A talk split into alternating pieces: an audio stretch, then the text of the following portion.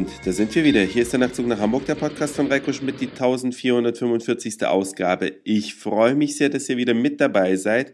Auch wenn ich heute vielleicht ein bisschen durch ja, die Nase spreche, sagt man, obwohl das gar nicht geht, weil die ist zu, denn ich bin ein bisschen erkältet. Aber ich freue mich sehr, dass ihr wieder mit dabei seid an einem Tag, der eigentlich absehbar war, aber jetzt doch umso überraschender über uns hereinbricht, denn in Baden-Württemberg ist Stuttgart 21 baden gegangen im wahrsten Sinne des Wortes und natürlich die halbe Atomindustrie unseres schönen Landes gleich noch mit. Wer hätte das gedacht? In einem Land, wo man eigentlich dachte, da hat die CDU ja die Stimmen für ewig gepachtet, wird möglicherweise oder höchstwahrscheinlich demnächst ein grüner Ministerpräsident die Geschicke des Landes führen.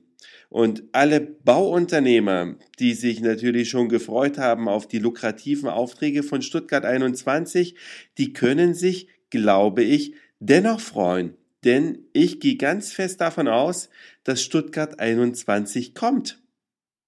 Und zumindest teilweise verwirklicht wird. Und da werden natürlich all diese Bagger und Tunnelbohrer und was weiß ich nicht alles gebraucht.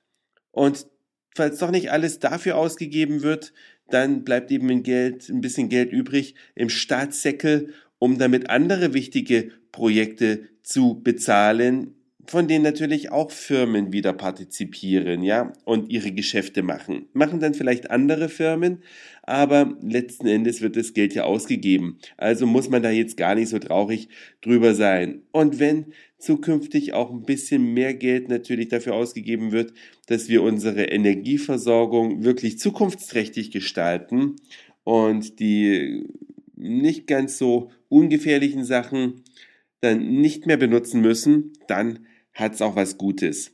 Aber was erst recht was Gutes hat, es gibt ja viele Skeptiker. Ja, in meinem Freundeskreis, da gibt's also ganz viele, die wählen die FDP, die wählen auch die CDU. Natürlich gibt's auch viele, die die Grünen wählen, ja, und die SPD auch. Aber es gibt halt ganz, ganz kritische Stimmen, was die Grünen anbelangt. Ganz besonders die. Nach dem Motto, die Grünen, die mussten ja noch nie wirklich beweisen, dass sie was können, denn sie sind ja immer nur der Koalitionspartner. Und insofern freue ich mich auch, obwohl ich die Grünen um einiges sympathischer finde, äh, freue ich mich, dass die Grünen jetzt die Möglichkeit haben, auch das zeigen zu können. Ja, oder auch, dass man ihnen so ein bisschen, wenn es eine Maske ist, davon runterziehen kann und sagen, ja, ihr kocht auch nur mit Wasser.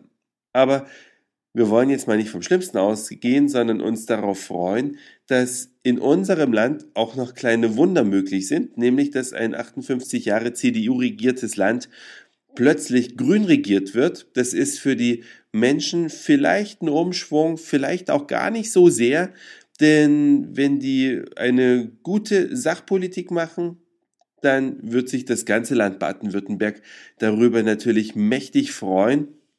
Und dann können die anderen Bundesländer auch mal sehen, ja, was vielleicht mal ganz sinnvoll wäre. Ich denke da an Bayern, ja, namentlich an Bayern, seit gefühlten 100 Jahren CSU regiert. Und obwohl es Bayern so ganz gut geht, kann man ja nicht abstreiten, zumindest was man aus der Ferne, aus dem fernen Hamburg so sieht, ähm, könnte ich mir vorstellen, dass es nicht noch um vieles besser laufen könnte, wenn man diese alten Strukturen, man spricht ja in Bayern von Amigos, in Hamburg sprach man nach 40 Jahren, rund 40 Jahren äh, SPD-Herrschaft von Filz. Ja, es bilden sich immer irgendwelche, ja, mafiösen will ich jetzt nicht sagen, aber es bilden sich immer irgendwelche Abhängigkeitsstrukturen, wenn eine Partei zu lange an der Täte ist, ja. Dann bilden sich so kleine Netzwerke heraus, die dann wirklich äh, der Demokratie in Ansätzen gefährlich werden können. Deswegen ist es immer gut, wenn es auch alle paar Jahre mal eine radikale Umstimmung gibt. Die hatten wir in Hamburg auch. Nach langer SPD-Herrschaft kam dann irgendwann die CDU, jetzt wieder abgelöst von der SPD, weil die CDU halt auch keine Wunder bewirken konnte. Und ja, in Baden-Württemberg kommt jetzt Grün nach langer schwarzer Zeit oder schwarz-gelber Zeit, wenn man es genau nimmt. Also ab und zu mal ein Wechsel, denke ich mal, ist allen förderlich. Oder was meint ihr? Was sagt ihr eigentlich als Hörer dazu, dass die Grünen voraussichtlich den Ministerpräsidenten stellen? Wenn der erste grüne Ministerpräsident heute am 27. März 2011 scheint das festzustehen. Ich bin super gespannt über eure Kommentare, denn das war's für heute. Dankeschön fürs Zuhören, für den Speicherplatz auf euren Geräten. Ich sag Moin, Mahlzeit oder guten Abend, je nachdem, wann ihr mich hier gerade gehört habt. Und dann hören wir uns vielleicht morgen wieder. Euer Reiko.